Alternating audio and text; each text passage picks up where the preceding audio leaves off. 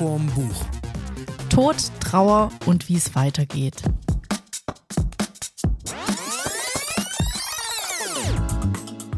Hallo zusammen zu einer nagelneuen Folge von Schuss vorm Buch. Und äh, wir haben es ja schon angekündigt im Netz auf unserer Facebook-Seite, dass wir mal aussetzen mussten eine Runde, weil wir einen Trauerfall in der Familie hatten. Meine Mutter ist gestorben.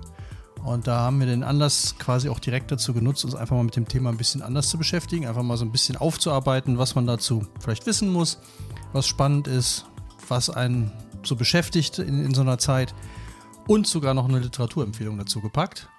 Und ich fange jetzt mal einfach mit dem Thema Tod an, weil man das, glaube ich, am schnellsten abhaken kann, weil der Tod ist eigentlich ja relativ, ja, das ist ein, passiert halt und äh, danach ist es das ja erstmal. Also für den Betroffenen dann sowieso. Und äh, dann geht es ja eher um die Hinterbliebenen. Und ich finde zwar, es gibt zwei schöne Zitate, um sich mit dem Thema Tod zu, Tod zu beschäftigen. Das eine ist von einem, glaube ich, der größten Philosophen, die wir so haben in, auf der Welt, von Eric Idle, der in einem wunderbaren Lied gesagt hat: uh, You come from nothing, you're going back to nothing. What did you lose? Nothing. Und das zweite ist von Hagen Rether, fand ich auch immer sehr gut, äh, als kurz und kompakt. Sterben ist nicht so schlimm, das haben schon ganz andere geschafft, aber tot sein ist so kacke. Und er meinte das wirklich in dem Sinne von, du kriegst einfach viele Sachen nicht mehr mit, die noch passieren können auf dieser Welt. Und das finde ich auch immer so, so, äh, so, so krass, dass man irgendwie mitkriegt, dass ja alles andere weitergeht. Also die Erde dreht sich weiter, irgendwie hat man das Gefühl so, dass bis auf so ein paar Leute, die um einen rum sind, nimmt keiner groß Notiz davon, dass jetzt ein Mensch weniger auf der Welt ist. Das finde ich immer so ein, so einen, so einen komischen Gedanken, dass auch wenn man selber mal dran ist, und da können wir uns ziemlich sicher sein, dass das passiert, äh, dass es irgendwie kaum einen kratzt. Also man sollte sich, glaube ich, auch überhaupt nicht so wichtig nehmen, wie es viele tun. Äh, wenn man nicht gerade irgendwie weltberühmt ist, dann interessiert es, glaube ich, wirklich nur so ein paar Leute. Ja, manchmal frage ich mich auch, ob es dann die paar Leute, natürlich die richtig Betroffenen, deine Familie, dein näheres Umfeld.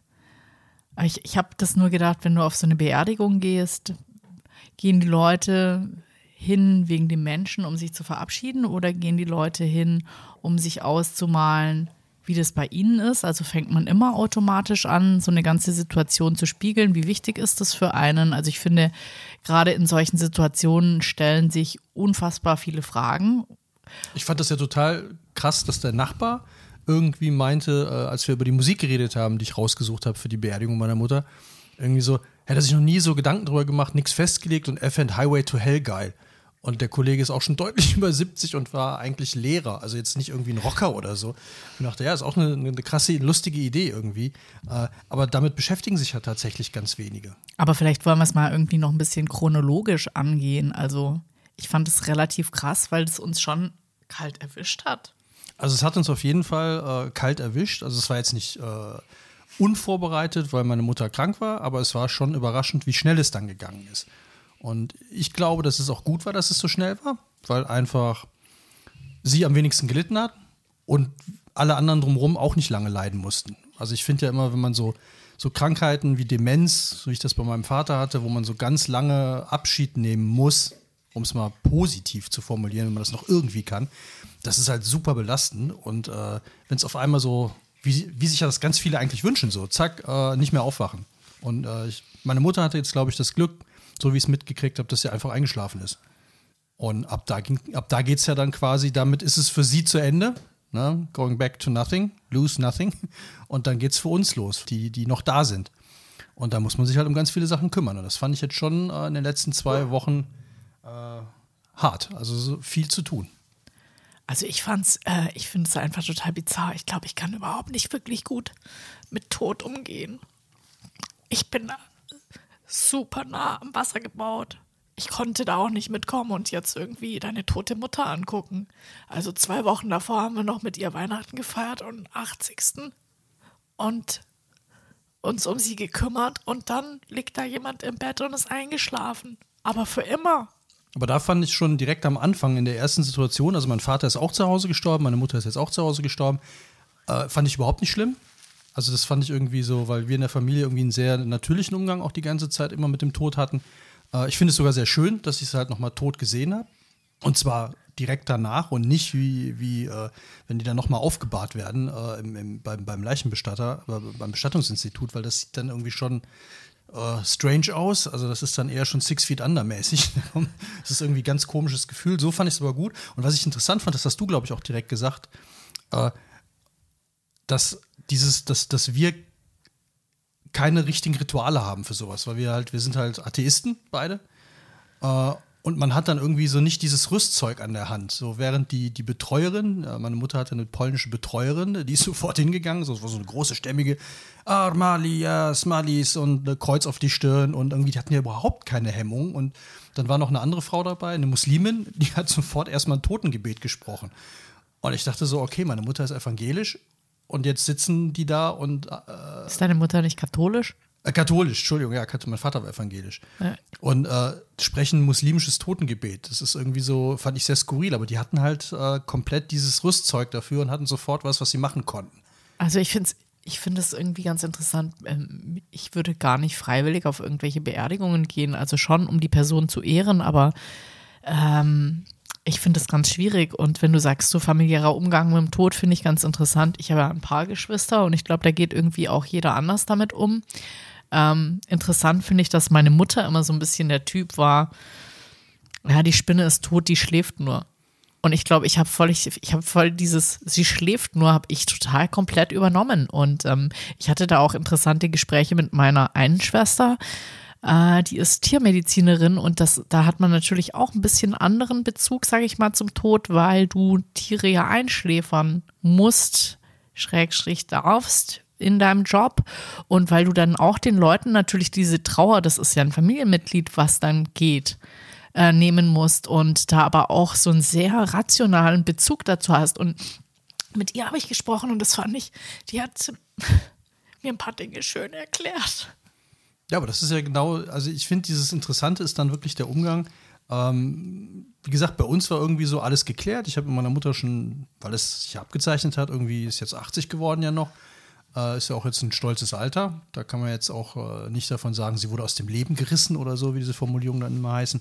Aber wenn man das alles geklärt hat so und irgendwie so schön gut auseinandergehen kann, dann ist es natürlich immer noch ein Schock und irgendwie immer noch traurig, aber es ist irgendwie, ähm, ja, also ich fand es jetzt irgendwie, so wie es gelaufen ist, fand ich es jetzt alles gut. Also es war alles so ein, so ein ja, genau so kann man es machen. Also das, das äh, fand ich im Großen und Ganzen fand ich es gut. Was ich skurril fand danach, also als dann irgendwie der Leichnam abgeholt wurde und dann äh, gab es nochmal von der, von der Polin gab es nochmal ein Kreuz auf die Stirn.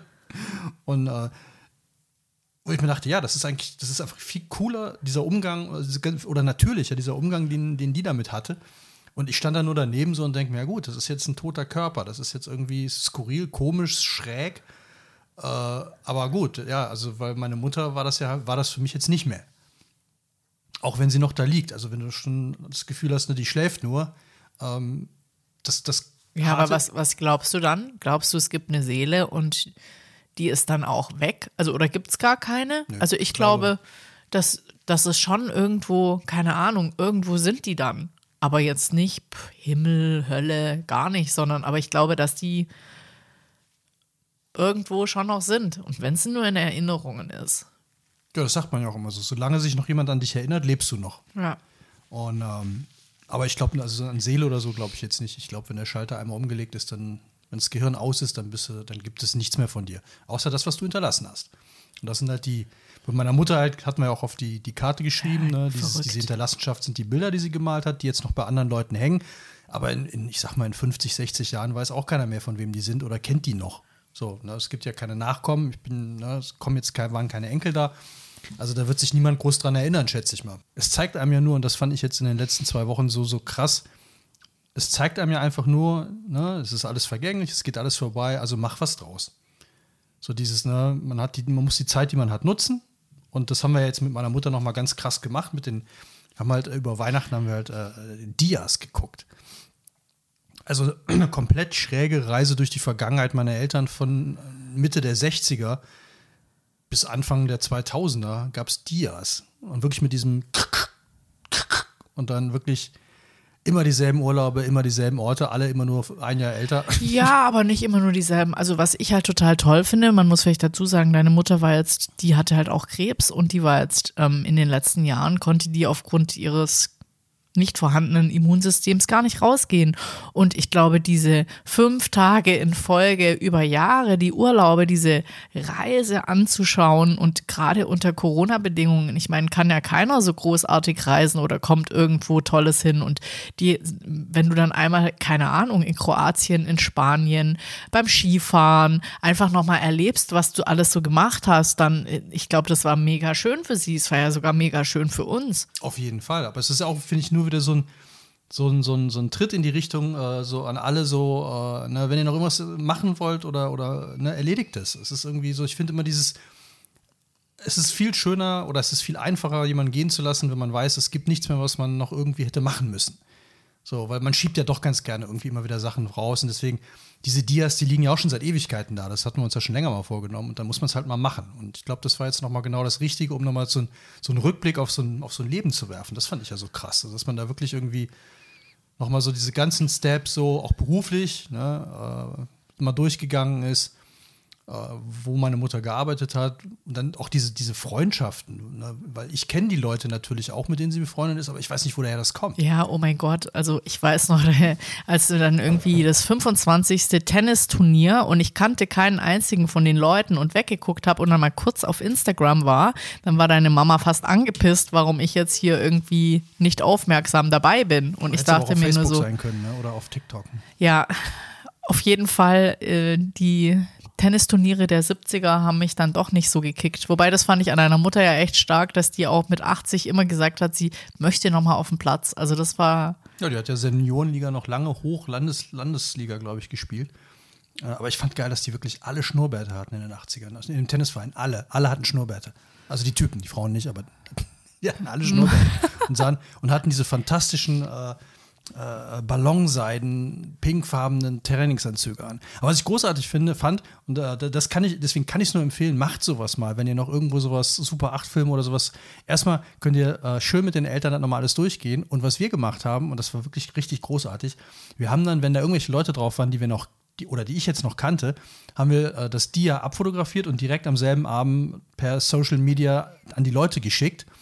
Und da kam wirklich von allen in, in Minutentakt, weil die waren natürlich auch alle zu Hause, weil das zwischen Feiertagen war, im Minutentakt Antworten. Wahnsinn, Digga, wo hast du das Bild her? Ach du Scheiße, wie sehe ich denn aus? Und alle haben sich tierisch gefreut und ich habe jetzt mit zu zwei Leuten wieder Kontakt nach über 15 Jahren, äh, mit denen, wo ich mich auch schon total darauf freue, die wiederzusehen, äh, weil wir ganz schräge Bilder von denen äh, in Skiurlauben gefunden haben weil ich tatsächlich ganz vergessen hatte, äh, dass, äh, als wir in meinen Eltern in Skiurlaub waren, habe ich irgendwann angefangen, Freunde mitzunehmen. Und ich wusste das, aber ich wusste jetzt nicht mehr, wer das alles war, weil habe, wie gesagt, jedes Jahr mal gemacht. Und einer davon, da gab es geile Fotos, den habe ich jetzt angeschrieben, da habe ich mit dem letztens Dreiviertelstunde telefoniert. Wir treffen uns jetzt demnächst. Das ist super. Oder halt auch mein Cousin, dem haben wir ja auch noch was geschickt irgendwie. Und der hat sich Ja. auch sofort gemeldet, ne? Oh Gott, wie sah ich denn aus?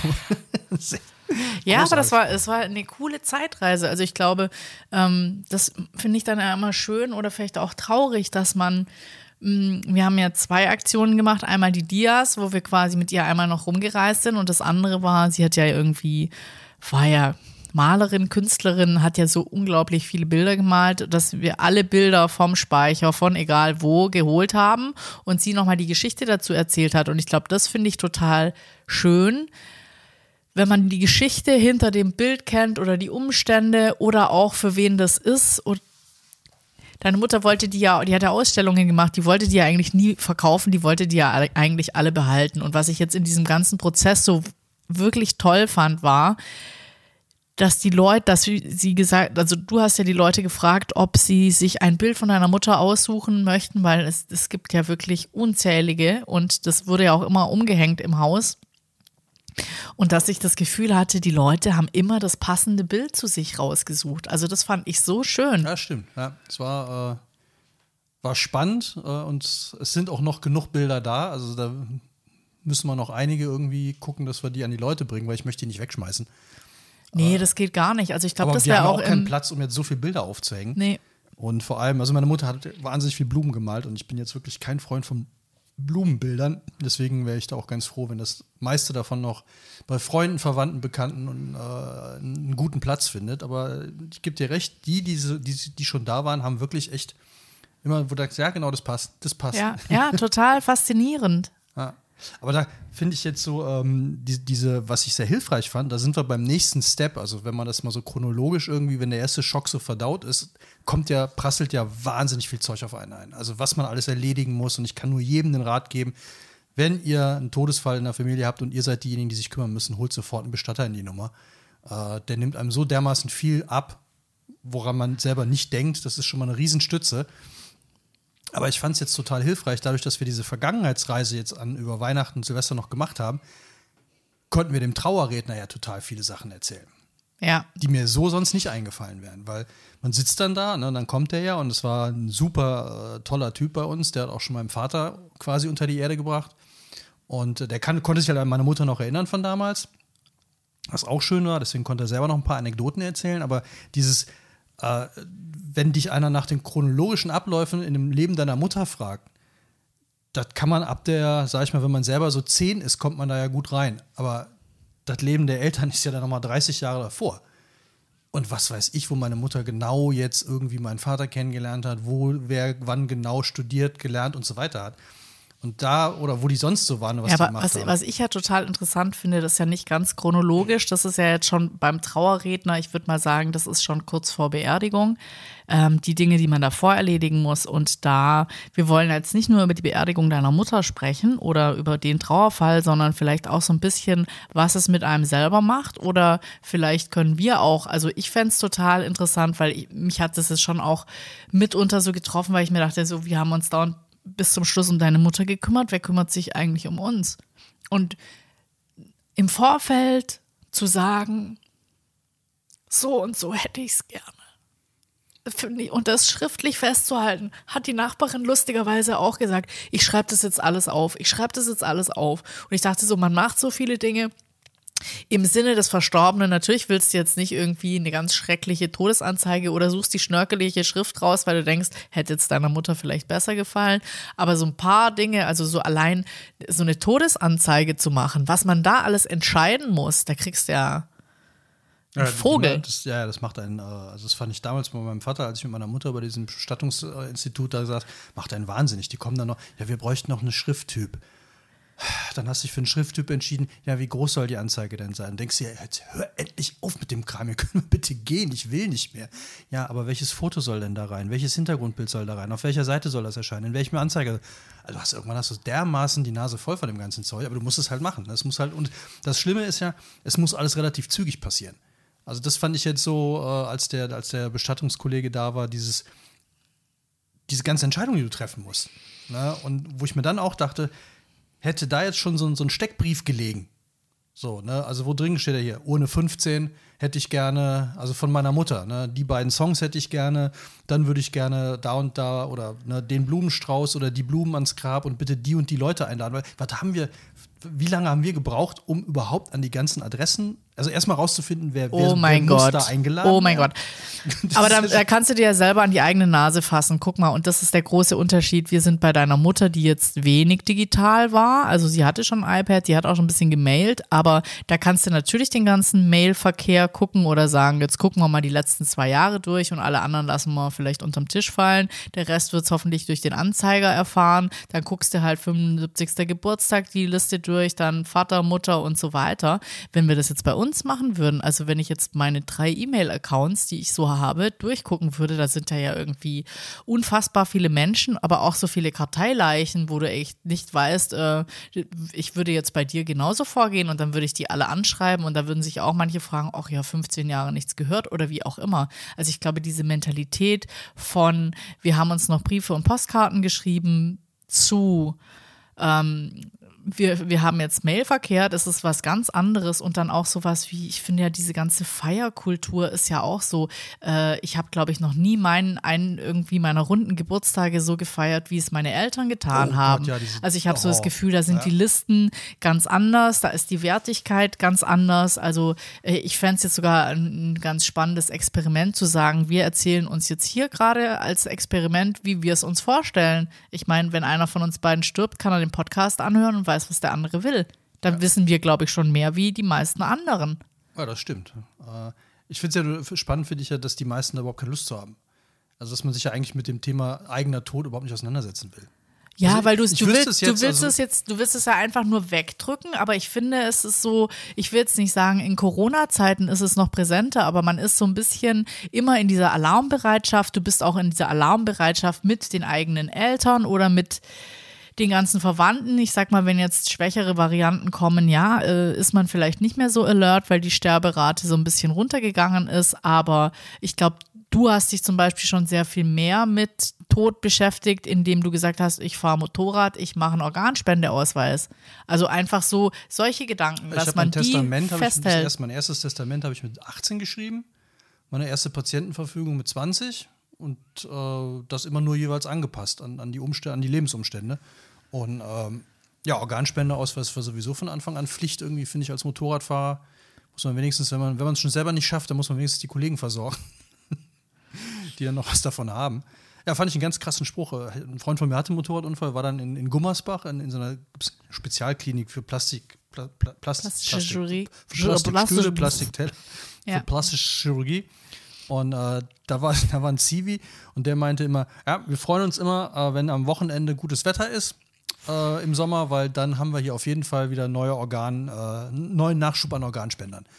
Und ähm, dann können die halt da einfach Leute wieder zusammenfliegen. Und Ja. dachte ich mir so, okay, mache ich auch, weil es ist einfach nur, nur Ja.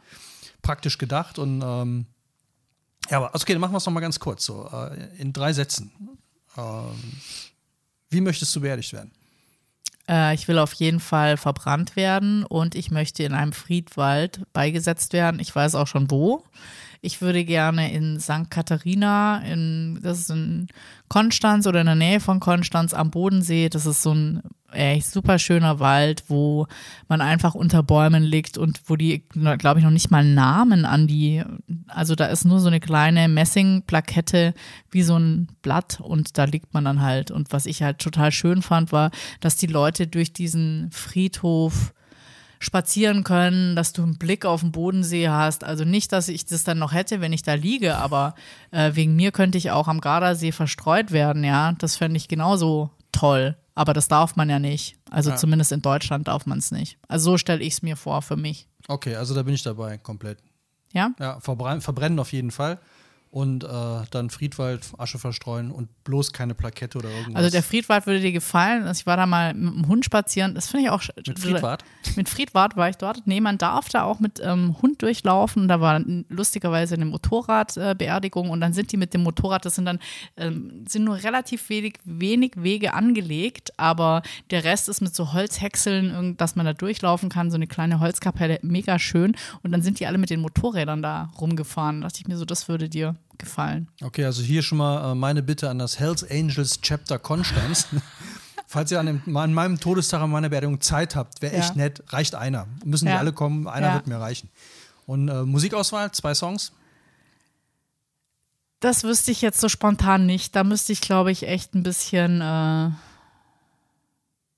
ja, ich dachte ja, wir haben ja lustigerweise bei deiner Mutter, lustig, es war überhaupt nicht lustig, es war, glaube ich, der schlimmste Abend in der ganzen Zeit als die Musikauswahl, weil ich finde, Musik trägt dich halt auch so krass in die Stimmung oder Ja, vor allem das alle. Gemeine ist, wenn du, also Ja. bei meinem Vater war es relativ schnell zu entscheiden, weil das ein totaler Musikfreak war. Meine Mutter hat Musik nur im Radio gehört. Die hatte keine, die hatte keine CD, keine Platten, nichts. Ja. Und dann mussten, haben wir es ja entschieden dann. Und dann haben Ja. wir den ganzen Abend da heulend auf dem Sofa gesessen und haben uns einen traurigen oder äh, emotionsgeladenen Song nach dem anderen angehört. aber das war ja wir packen- auch irgendwie Wir können packen auch- aber auf jeden Fall die beiden, die wir dann rausgesucht haben. Das war nämlich von Reinhard May, Die Zeit des Gauklers ist vorbei. Und äh, von Queen, äh, Love of My Life. Die packen wir natürlich in die Playlist. Könnt ihr mal rein und Ja. hört. Achtet mal darauf, was es mit euch macht. Also gerade bei der Zeit des Gauklers ist vorbei, weil da hatte ich das Gefühl, da musste sogar der Trauerredner Ja, das war ein, äh, super Tränchen krass. verdrücken. Ja, also, aber das muss man dir ja auch lassen. Das war einfach eine sensationelle Musikauswahl und ähm, Ja, vor allem auch die, wie er es angeordnet hat. Also, dass er dann Ja. auch die Textzeile von, von Rainer May übernommen hat. Ne? Ähm, man, die Zeit, die wir endlos wählen, hat doch wie alles seinen Schluss. Das hat er dann sofort übernommen. Und als er dann fertig war und äh, bevor dann die Urne rausgetragen wurde, kam dann Love of My Life. Und das ist so in der Live-Version. Ja. Und das kam halt wirklich so, äh, mach dich fertig. ja. Mach dich einfach fertig. Hört es euch mal an, wenn ihr Bock habt und überlegt euch mal gerade, wie es euch selber gefallen würde. Einfach nur mal, um da rein, emotional reinzukommen. Ist wirklich, äh, packen wir mal in unsere Schuss vom Buch. Ja, was ich total spannend fand, wir saßen ja dann da. Ich meine, man holt sich ja mit allem irgendwo Hilfe und ähm, dann haben wir äh, bei Spotify Trauerlisten. Also es ist so, ich glaube, Spotify hat für jede Lebenslage was. Du kannst von Liebeskummer bis Trauerfall alles. Und die, die ganzen Klassiker, die da so drin waren, die fand ich aber irgendwie nicht nee. gut. Also es hat nee. mich auch nicht angesprochen, nicht gekickt. Ich meine, am lustigsten fand ich ja, dass wir dann mal kurz gedacht haben, so äh, dein Zitat vom Beginn, ob er nicht irgendwie Uh, Monty Python. Ja, uh, von das Leben des Brian. Ja. Die, die, die, die, ja. die, die, die, die. Und ähm, Mutter hatte ich noch im Kopf von Marius Müller-Westernhagen, aber das fand ich jetzt zu plakativ. Ja. Obwohl der Text ganz schön ist. Ja. Aber irgendwie Westernhagen auf einer Beerdigung wollen die meisten bestimmt Freiheit, war, glaube ich, so auch in den Playlists drin. Aber ja. irgendwie fand ich es dann auch nicht passend. Nee. Ist aber ist schon ähm, eine komische Entscheidung. Auch. Aber also gerade wenn man halt jemanden hat. Also ja. Also ich würde gerne Hellspells hören von ACDC, ganz klar. Und Junge im Schnee von Tempo äh, weil da kommt das Textzitat her, was ich mir auf dem Rücken habe tätowieren lassen aus dem Song. Mhm. Ja. Verrate ich hier nicht, müsste zur Aufbauung kommen. Die werden dich dann auf den Bauch legen oder was, ja, damit die Leute ja, genau, den, nackt. Ja. das finde ich aber das ist die letzte große Aussage. Wenn du den nee. Arsch nach oben und Ja, ich würde sagen, äh, ich weiß nicht, ob dir dieser Wunsch erfüllt wird. Ja, ja wird hätte, vielleicht hätte schwierig. Schon, hätte ja. schon wieder was. Ich fand es aber auch spannend, weil deswegen wäre das gar nicht möglich, äh, dass die Verbrennung, die Einäscherung heißt es, glaube ich, die fand ja vorher statt. Äh, deutlich vorher. Und dass die, äh, also meine Mutter ist in der Nähe von Köln gestorben, dass die äh, Einäscherung in Koblenz war. Also was ich viel crazier fand, dass der äh, Bestattungsinstituts Mann meinte, er wählt die Feuerbestattung in Koblenz, weil dann wird sie mit einem Fahrer zurückgebracht. Das ist ein, ein Fahrservice in der Urne. Und ich dachte mir nur so, wie läuft das denn sonst? Wird man per Post verschickt oder? Ja, da kommt der Begriff auch her, Asche geben. Mhm. Ja, dass der schnell von Koblenz hier rüberkommt. Oh mein Gott. Ja, aber meiner Mutter hat es gefallen, die hatte Humor.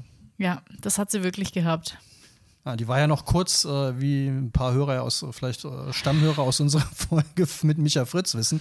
Sie ist ja noch zur Goldoma geworden. Äh, Goldeimer-Oma. Nee, zur Goldoma. Ja. Er hat sie als Goldoma verkauft äh, oder gepostet, äh, als sie halt Werbung gemacht hat für äh, Wasser aus dem Soda-Streamer, im Soda-Streamer machen. Und, du musst die ganze Geschichte erzählen für Leute, die jetzt zum ersten Mal reinhören. Also wir haben eine Folge mit Micha Fritz von Viva Con Agua gemacht und aufgenommen und ähm, da hat Mats eben erzählt, dass seine Mutter wie lange gebraucht hat, bis seine Mutter endlich einen Wassersprudler benutzt und äh, dass sie jetzt ganz happy damit ist und dass die Britschdamen auch gesagt haben, oh, das Wasser schmeckt ja so gut. Also eben dieser Sch Schritt Richtung Ökologie und genau das Gleiche war, ähm, Viva Con Aqua hat noch quasi so einen anderen NGO-Ableger, wo sie äh, so bedrucktes Toilettenpapier ha haben. Das heißt Goldeimer, wo sie ähm, Wash-Projekte in der dritten Welt unterstützen, also dass einfach Toilettenmöglichkeiten für alle oder auch für Mädchen, wenn sie gerade ihre Periode haben, dass die, die nicht irgendwo in den Busch gehen müssen oder in Gefahr, sich in Gefahr bringen. Eben das wird dann unterstützt. Und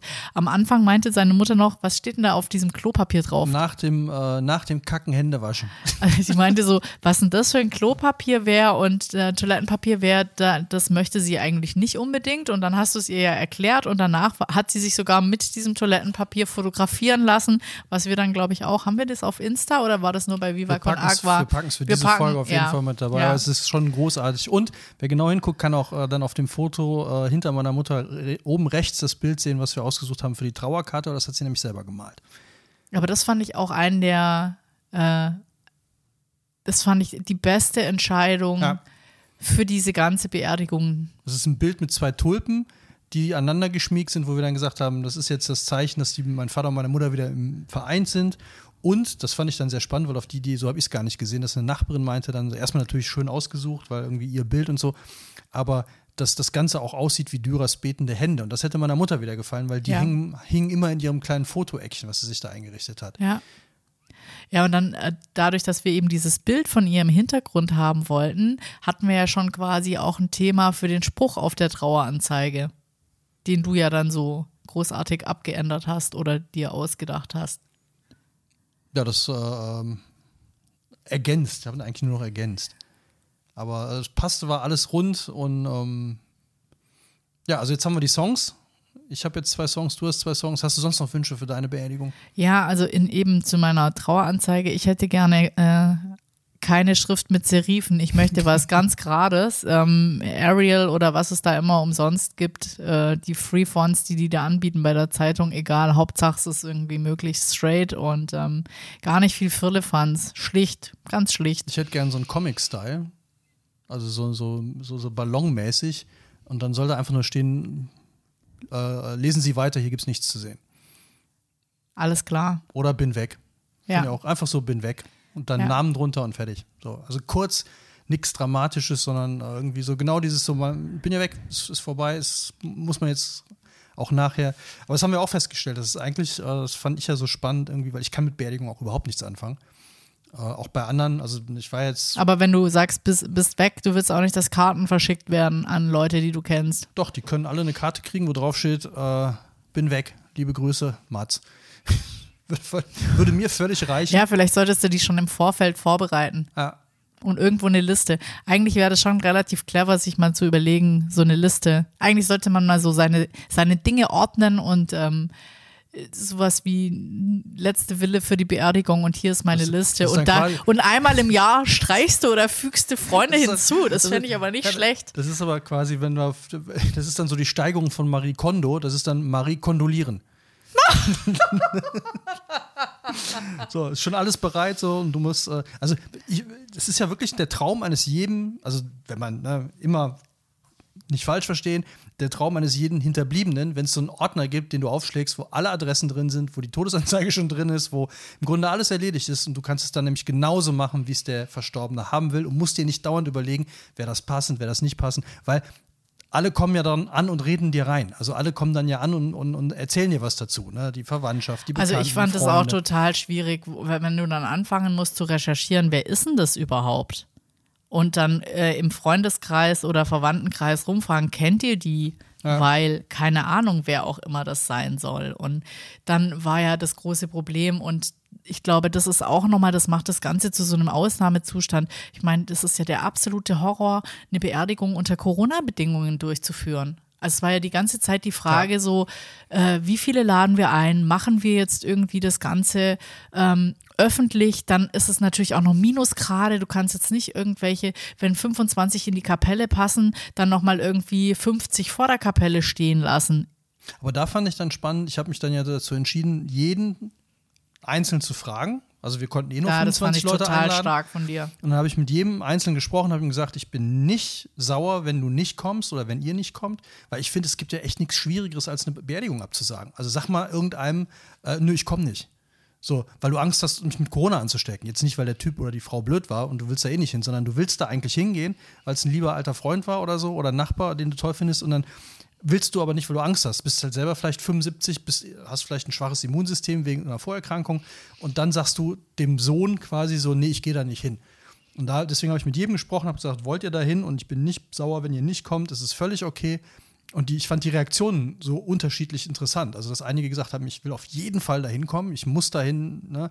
Und Ja. andere gesagt haben, so, dass sie es total gut fanden, dass sie nicht kommen müssen, weil sie Angst haben. Also meine Cousine ist zum Beispiel auch nicht gekommen, weil sie gerade selber Medikamente bekommt, die ihr Immunsystem schwächen und die gesagt hat, ich, das Risiko kann ich nicht eingehen. Ja, aber das fand ich eigentlich gar nicht schlecht. Also ich fand es erstens super, dass du mit den allen Einzelnen gesprochen hast und ich fand es eigentlich auch ähm, toll, dass der Trauerredner gesagt hat, für ihn ist es okay, wenn wir die, wenn wir die Rede filmen.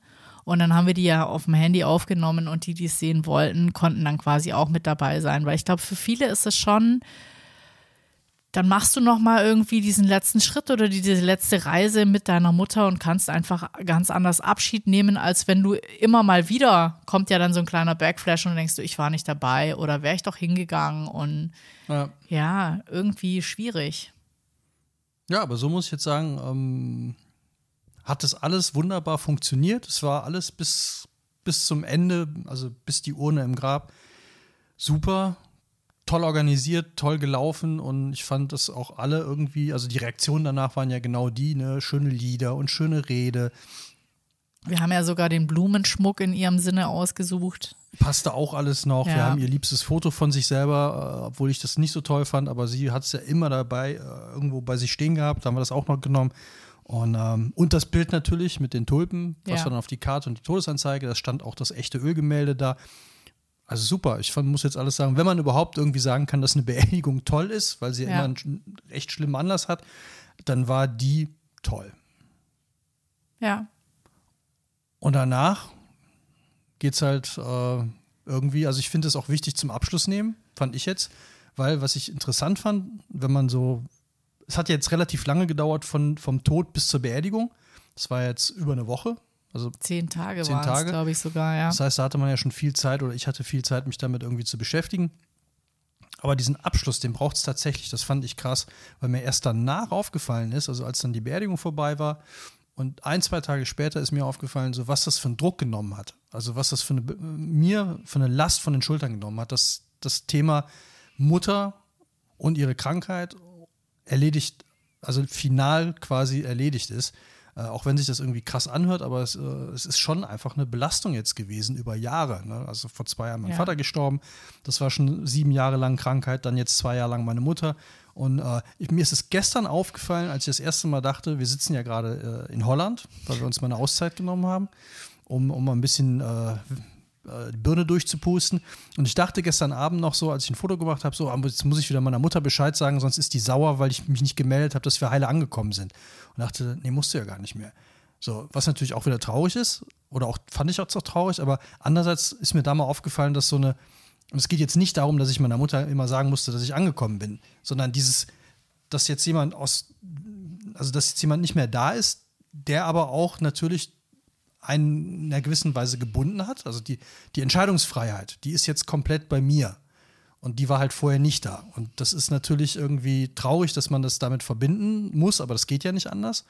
Aber man kann halt viele Sachen nicht machen, wenn man noch jemanden hat, auf den man Rücksicht nehmen muss. Und wenn man dann irgendwie an dem Punkt ist, so wie ich jetzt, dass man der Letzte in der Reihe ist, was auch nochmal ein ganz komisches Gefühl ist, weil aus meiner Familie ist, ich habe keine Brüder, keine Schwestern, keine Nachkommen. Äh, es gibt keine echten Verwandten mehr, außer Cousinen, dann ist das nochmal irgendwie so ein ganz komisches, neues Gefühl von Freiheit, aber ohne dieses, dieses, dieses kitschige, hey, Freiheit, yeah, sondern einfach nur, es ist so eine Freiheit im Sinne von, ähm, ja, ich bin jetzt frei, egal ob das jetzt gut oder schlecht ist. Also, das ist so, fand ich jetzt so, gerade wenn man selber auf einmal merkt, jetzt ist die ganze Verantwortung bei mir, ne, bei der ganzen Beerdigung und so, bei meinem Vater habe ich das noch mit meiner Mutter geteilt, die wusste ja auch alles. Und jetzt haben wir es halt gemacht, aber im Sinne meiner Familie war ich jetzt der Letzte. Und das ist schon äh, irgendwie so ein, so ein ganz komisches Gefühl. Also was ich total spannend finde, ich kenne das Gefühl natürlich so nicht, weil ich habe noch viele Geschwister und ich kann auch immer so, ich würde nicht allein dastehen. Ich konnte immer mit denen gemeinsam entscheiden oder ich wüsste auch genau, der, also wie bei so einem, keine Ahnung, wie so bei so einem Game, der hat die Fähigkeiten, der hat die Fähigkeiten, der macht das gut und wir teilen uns so und so auf. Also das wäre bei uns äh, überhaupt gar kein Thema. Und das fand ich aber irgendwie bei äh, super schräg auch, äh, ich sage ja mal, bei deiner Mutter oder insgesamt dieses Gefühl, wenn du keine Kinder hast, bist du nie erwachsen du, du zählst nie als Erwachsen und du ähm, bist quasi auch immer verpflichtet, dann aber an Weihnachten zu kommen, da zu sein. Du bist immer das Kind und du bist aber auch immer dann dafür trotzdem quasi, kommst dann als Kind da an und dann wird dann immer so, ja, was kann ich kochen, was kann ich machen und so weiter. Und dann stirbt derjenige und plötzlich ist es so, jetzt bist du erwachsen und jetzt musst du die Entscheidungen treffen. Und du denkst dir nur so, oh, wow, will ich ja eigentlich gar nicht. Darum habe ich jetzt auch nicht gebeten. Ja, also die ganzen Jahre bin ich verpflichtet, Weihnachten zu kommen und dann plötzlich so, mh. ja. also das dreht das Ganze so ganz auf so eine ganz merkwürdige Art und Weise und äh, ja, finde ich auch, äh, finde ich speziell. Ja, und vor allem muss man sich jetzt, muss ich mich jetzt mit Dingen beschäftigen, auf die ich halt überhaupt keine Lust habe. Ähm, und da kann ich auch nur den großen Rat an alle, die das jetzt hören, rausgeben. Wenn ihr Kinder habt, bitte macht ein super sauberes Testament und überlegt euch genau, wer was bekommen soll. Weil ich glaube, damit äh, ist jetzt bei mir jetzt nicht das große Problem, aber trotzdem muss man sich mit Erbe beschäftigen, weil man ja viele Dinge übernehmen muss. Ne? Also es geht jetzt nicht nur darum, dass man irgendwelche Wohnungen, Häuser oder Immobilien sonstiger Art kriegt. Äh, man muss sich auch um alles kümmern, was noch sonst so erledigt werden muss. Und das ist halt einfach irgendwie, umso mehr da man selber schon geregelt hat, umso besser ist es für alle, die, die äh, nach einem, also für alle Hinterbliebenen, weil man sich ja wirklich mit viel Zeug beschäftigen muss, worauf man überhaupt keine Lust ja, hat. Ja, aber ich glaube, ich finde es, ähm, ich finde es auch ein bisschen schräg oder auch bezeichnend. Ich glaube, wir ticken da vielleicht auch leider ganz ähnlich. Also wir haben zum Beispiel als unser erster Hund gestorben ist, haben wir ihn verbrennen lassen und die Urne steht bei uns im Sekretär. Wir haben einfach keinen Abschluss gefunden. Wir haben den nie unter die Erde gebracht. Und so ist es mit ein paar Dingen. Also Abschluss finden ist äh, aber auf jeden Fall, habe ich jetzt bei der Beerdigung gesehen. Ich habe ja vorhin gesagt, ich kann mit Beerdigung überhaupt nichts anfangen, weil der Mensch ist dann für mich eh schon nicht mehr da. Aber es ist halt hilfreich, glaube ich, für ganz viele und war dann für mich auch hilfreich, diesen, diesen Punkt zu haben, man sagt, okay, jetzt ist es vorbei, jetzt geht das Leben weiter. Und ähm, finde es jetzt halt auch so, also man, also ich gehe jetzt mit einem ganz anderen Gefühl, glaube ich, los, als wäre das, hätte das nie stattgefunden. Das auf jeden Fall. Und ich meine, jetzt sind wir an dem Punkt, jetzt kommt dann wieder, dann kommt zum 32. Mal die Marie Kondo. Also ich weiß gar nicht, wie viele Wohnungen ich schon entrümpelt ja. habe. Ich habe die Wohnung, in der wir jetzt wohnen, da hat davor meine Oma gewohnt, die habe ich komplett entrümpelt. Und ähm, dann haben wir ja schon den unteren Part entrümpelt, wo, wo, wo wir jetzt quasi unter deiner Mutter ab und zu eingezogen sind. Und jetzt kommt dann wahrscheinlich auch noch das restliche, the rest. Und ähm, keine Ahnung, äh, wir haben ja bei uns auch noch ein Zimmer ausgebaut, wo dann irgendwie die große Marie Kondo-Nummer losgegangen ist. Und äh, seitdem, du hast ja neulich auch schon gemeint, so. Ich Ekel vor Dingen mittlerweile. Ja, also ich, wir krass. haben auch die Minimalismus-Sendung gemacht. Ich habe einfach so das Gefühl, es gibt so viele Dinge, die ich gar nicht mehr haben möchte. Meine Schwester meinte schon zu mir so, ich habe lustigerweise äh, vor Weihnachten habe ich noch das Ganze, was bei meinen Eltern aus dem Haus rausgegangen ist, dann habe ich der so lustige Tagebucheinträge aus der achten Klasse vorge. Also ich diese sitzen in Australien, ich habe ihr das dann per WhatsApp geschickt und die hat sich bepisst, ich habe mich bepisst und sie so, das darfst du nicht wegwerfen. Und ich dachte mir so, doch, ich doch, darf das ja. wegwerfen. Ich habe mich jetzt noch mal einmal darüber amüsiert. Ich habe jetzt noch mal so eine große Zeitreise gemeint, gemacht und jetzt ist aber auch gut. Ich lasse es jetzt los, weil äh, der, das Zeug ist ja auch noch alles bei mir gelandet. Dann hast du das Gefühl, ah, jetzt habe ich gerade die Wohnung ist äh, Marie Kondo mäßig gut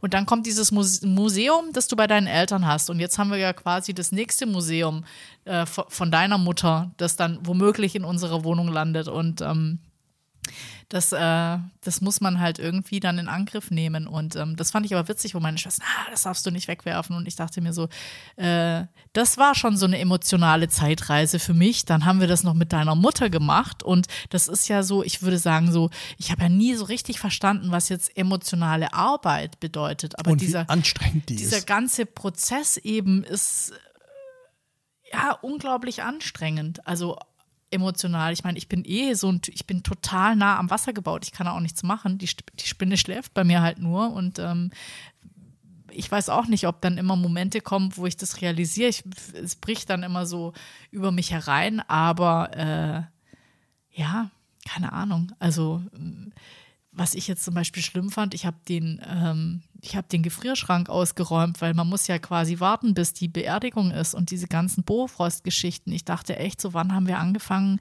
die, wann hat die Menschheit angefangen, wann haben wir angefangen, einander zu hassen? Also irgendwie so äh, Bofrost. Also aber hast du, sein können. Ja, aber hast du schon mal gesehen, wie so ein wie so ein gefrorener Kartoffelbrei. Das sind so kleine wurstige Stäbchen. Echt, ich habe das irgendwie schön in Biomüll und in, in gelber Sack getrennt und dachte mir so, ich möchte im Alter, anders, ja. ich möchte im Alter mich nicht von Bofrost ernähren. Ich habe keine Ahnung, wie ich das machen soll, aber das ist so, das wirft, die, solche Fragen wirft es ja dann auch auf, wo ich mir gedacht habe, so, ah, da musst du dir wahrscheinlich rechtzeitig überlegen, ob du dann Generationen wohnen oder was du machen oder wie kann die Wohnsituation im Alter aussehen, damit man genau das nicht machen muss. Und das finde ich so, das kommt ja noch dazu, zu diesem Verlust kommen so viele Gedanken oder spiegelt man ja dauernd, was passiert mit mir selber wie werde ich das mal machen oder wie, was passiert mit mir? Tja, wir machen einfach so lange Podcasts, dass alle live dabei sind. Machen so viele Folgen. Jetzt haben wir ja unsere, unsere größte Stammhörerin haben wir verloren. Also ich meine, ja. dass sie eine extra Folge bei uns bekommt, das hat sie schon auch verdient. Ja, finde ich an der Stelle auch nochmal. Können wir nur noch, äh, ja, schöne Grüße, Rest in Peace oder was auch immer äh, mit auf den Weg geben. Und ich habe jetzt noch zum Schluss tatsächlich äh, eine Literaturempfehlung. Und es ist jetzt nicht äh, Tod, Trauer und was kommt jetzt oder wie gehe ich damit um oder Trauerbewältigung, sondern es ist das Buch, was ich in letzter Zeit gelesen habe. Deswegen, es passt jetzt eigentlich, denkt man erstmal überhaupt nicht hier rein. Aber äh, lustigerweise oder interessanterweise passt es doch rein. Und zwar ist es von Stephen King, Blutige Nachrichten. Ähm, weil drei Geschichten, es sind vier Kurzgeschichten, also was bei Stephen King halt kurz ist, sind glaube ich insgesamt 1000 Seiten. Aber äh, in zwei davon, von drei Geschichten, geht es tatsächlich um äh, einen ganz spannenden Umgang mit dem Tod. Äh, und ich kann jetzt nicht zu viel spoilern, also, sonst macht es keinen Spaß mehr, das zu lesen, weil bei der einen Geschichte checkt man erst so nach und nach, worauf die ganze Nummer rausläuft. Und das ist richtig, richtig gut und hat halt auch mit dem Tod zu tun. Und bei der ersten Geschichte geht es um Handy, ähm, wo das eigentlich eine Hinterlassenschaft von einem ist, der gestorben ist. Und ein Junge hat dieses Handy, das hat er ihm geschenkt, damit er mit der Welt in Kontakt bleibt. Und dieses mit der Welt in Kontakt bleiben, ähm, das ist irgendwie ganz schräg. Also das äh, ist auch eine interessante Idee, Stephen King-mäßig halt, aber wie man mit dem Tod in Verbindung bleiben kann oder mit Toten, obwohl die nicht miteinander kommunizieren. Ähm, fand ich jetzt komisch, dass ich jetzt ausgerechnet dieses Buch, weil es war ein reiner Zufall, dass ich es gekauft habe, das ist glaube ich noch nicht mal so wahnsinnig neu, ähm, dass ich das jetzt ausgerechnet in den letzten paar Wochen gelesen habe. Und dann wirklich so auch diese ganz interessanten anderen Angänge an den Tod. Also kann ich nur empfehlen, wer Lust hat, ähm, Stephen und Stephen King mag. Es sind nicht typische Stephen King-Geschichten, das muss ich auch dazu sagen.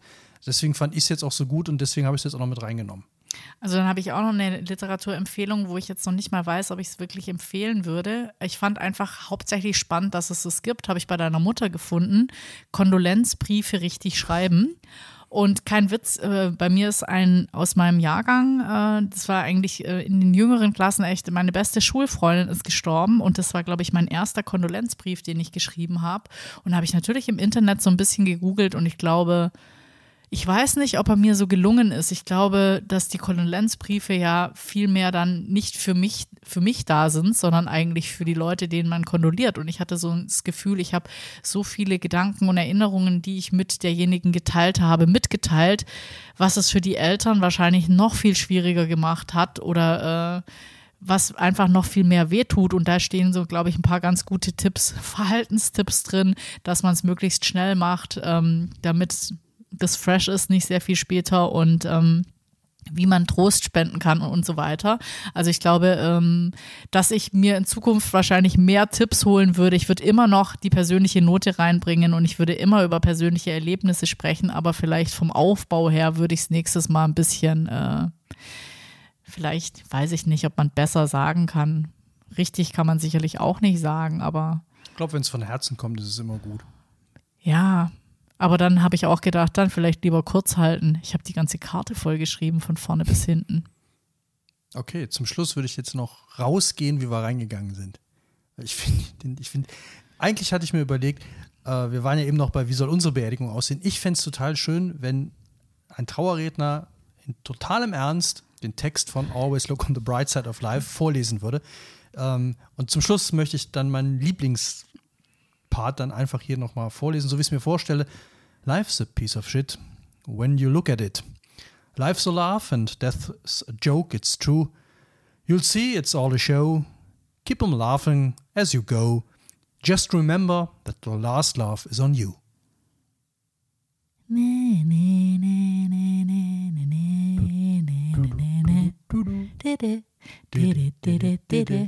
Also Freunde, macht's gut.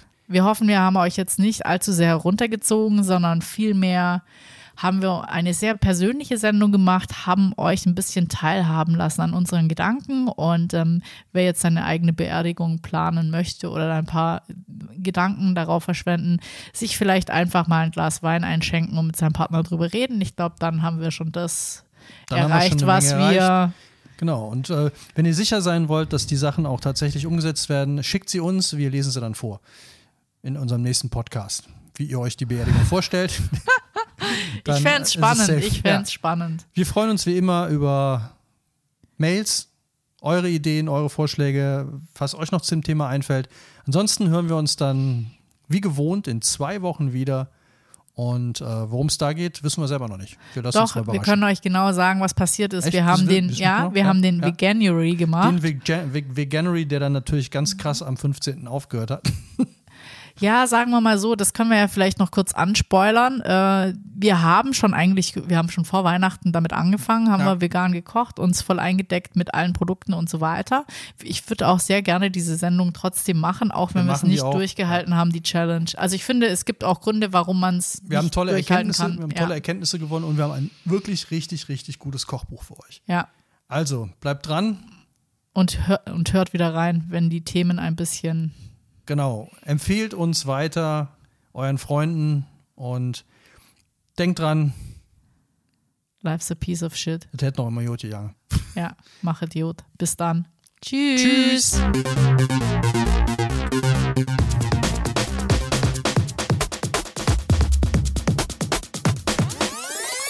Schuss vorm Buch.